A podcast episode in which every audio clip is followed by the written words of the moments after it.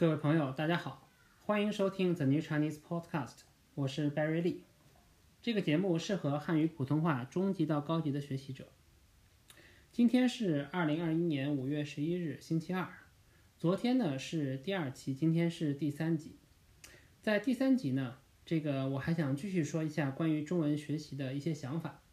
昨天呢，我已经开始谈我对中文学习的一些想法，但是因为时间有限。呃，昨天呢，我只谈了这个中文中的呃学习的难点和容易的地方。那么今天呢，我想继续这个，今天我想继续讨论一下中文学习，或者说，嗯，不仅仅局限于中文，呃，任何语言的学习的这个过程，我对这个过程的理解，以及在这个过程当中呢，我可以给大家提供什么样的这个帮助。那么说到语言的话，我觉得无论是任何一种人类的语言。无非就是四件事情：听说读写。听，用耳朵去听，也就是训练我们的听力；说呢，是用嘴巴来说，也就是这个去使用这种语言去跟别人交流。那么，读就是阅读，呃，这里的阅读指的是阅读文字。那么最后写，能够利用这种语言进行书面的表达，也就是呃所有语言所共通的这个功能吧。听说读写。那么，如果我们说起这个我们学习语言的过程呢，首先当然是听。嗯，即便不是外语，即便是自己的母语的话，嗯，我觉得看到我们家自己小朋友成长过程，我就有这个，我就有这个特别直观的，呃，特别具体的理解，就是所有人都是从听开始的。那么，在小朋友还不会说话的时候，他们呢就慢慢的开始能够听懂。听懂大人想要表达的意思，然后呢，会做出相应的反应。也许他们还不会对你，呃，说的话能够直接的用语言来回答，无法跟你对话。但是呢，他们只要能听懂呢，他们就会做出这个，呃，正确的反应。举一个例子，比如说这个小的时候，我会给我儿子吃香蕉。那么每次我给他吃香蕉的时候，我会说：“香蕉，香蕉，要不要香蕉？banana，香蕉。”那么，如果他想要的话，他就会啊啊啊，就是让用表情啊和声音啊，哎，展现出他确实想要香蕉这件事情。那么，如果他不要的话，他就会摇摇头。嗯，这这个这个过程是非常自然的。嗯，所以呢，我觉得任何语言，啊，任何人去学，第一件事情肯定是听。那么，听到了一定程度的时候呢，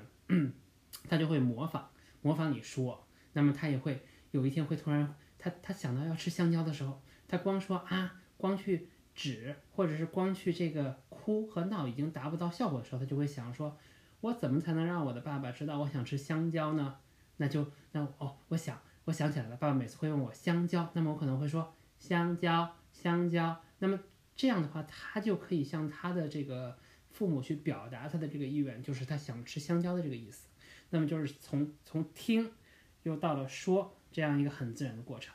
然后这也是我们所有人类学习语言的这个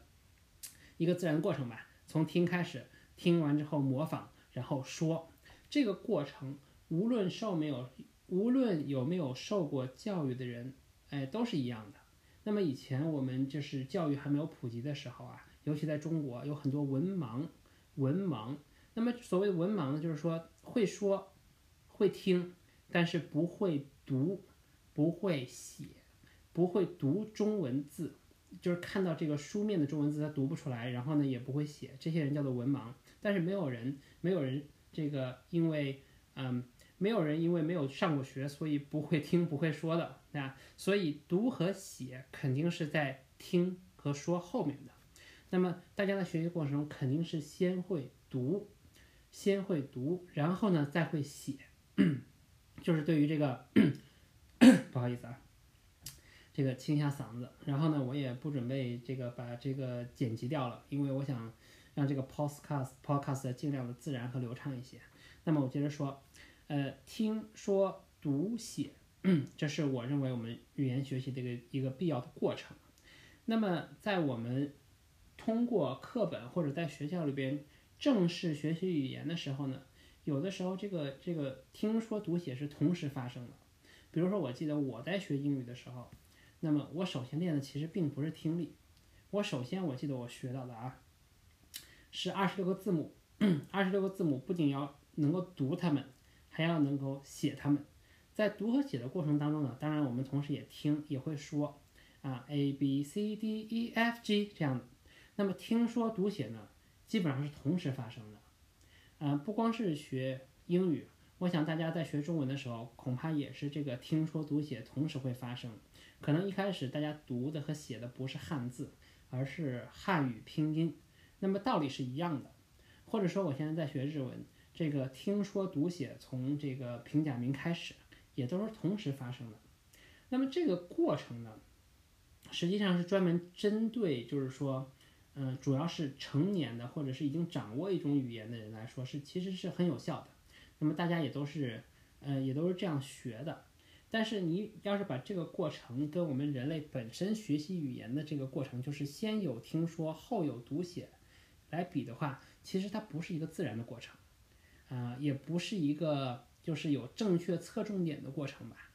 那么很多人，比如说，比如说像我自己啊，我在这个，呃，从初中、初中从初级中学阶段开始，也就是，嗯，比如说我们的澳大利亚说是 Year Seven，从从 Year Seven 开始，就听说读写同时的在学英文。那么呢，在掌握了一定单词量以后呢，就是说我也可以通过英文的考试啊，无论是学校的考试还是这个，呃，雅思考试。呃，或者是其他一些考试，我都可以通过，没有问题。呃，因为这些考试的设计呢，也是听说读写同时进行，而且更加侧重于读和写。所以有很多这个中国的学生吧，像我一样的话，就是在出国留学的时候，会明显感觉到，虽然我们能够通通过考试，虽然我们读课文没问题，我们也能写出简单的报告，但是我们的听力和说的能力真的是很差，就是和。Native speaker 跟这个母语者相比的话，真的是很差。嗯，不是我们没有认真的学习听和说，而是因为我们学的听和说的比例啊，和这个母语者的他的这个听和说的比例比例 percentage，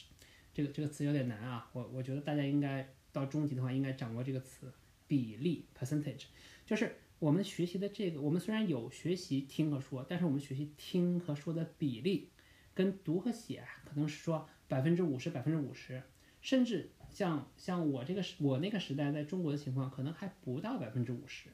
那么正是因为这样，我们的听和说的能力呢，跟 native speaker 比的话，其实是差了一大截，差了一大截。如果我们看一个典型的这个 native speaker 啊，他的听和说啊，在他上小学之前应该是占到百分之一百的。那么，即便在上了学之后呢，就是我们会读的越来越多，写的越来越多，但是我们的听和说还会在不断的往前走，对吧？不断的累积。那么到我们成年，就比如说到我们这个接受完高中教育以后，完全掌握一门语言的时候，到了这个我们完全掌握一门语言的时候，那我们听的百分比，我觉得应该是超过整个语言学习的百分之五十。然后呢，说应该占到百分之三十，也就是百分之八十都是听和说，另外百分之二十读和写加起来能够占到百分之二十，我觉得就已经很不错了。这是，这是我主观，这这是我自己的猜测啊，我就是我主观想我这么多年的经历，我不知道大家可能会有不同的看法，没有关系。如果大家看法不同的话，希望你提出来。但是我觉得我的直观认识就是说，任何语言的学习，如果我们想要这个，嗯，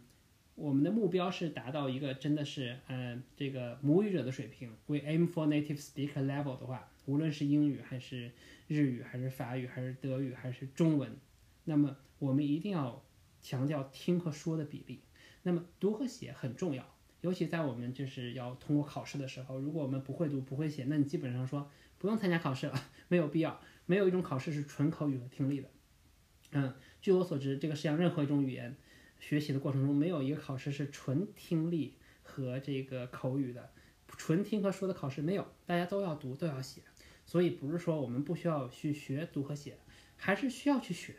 还是很重要。但是我觉得大家应该调整比例，首先是听，呃，听新闻也好，大家听我的 podcast 也好，听朋友说话也好，就。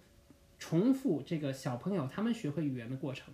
把最多的时间花在听上，那么不断的听，反复的听，重复的听，大量的听，听到一定程度的时候，那就自然这个水到渠成。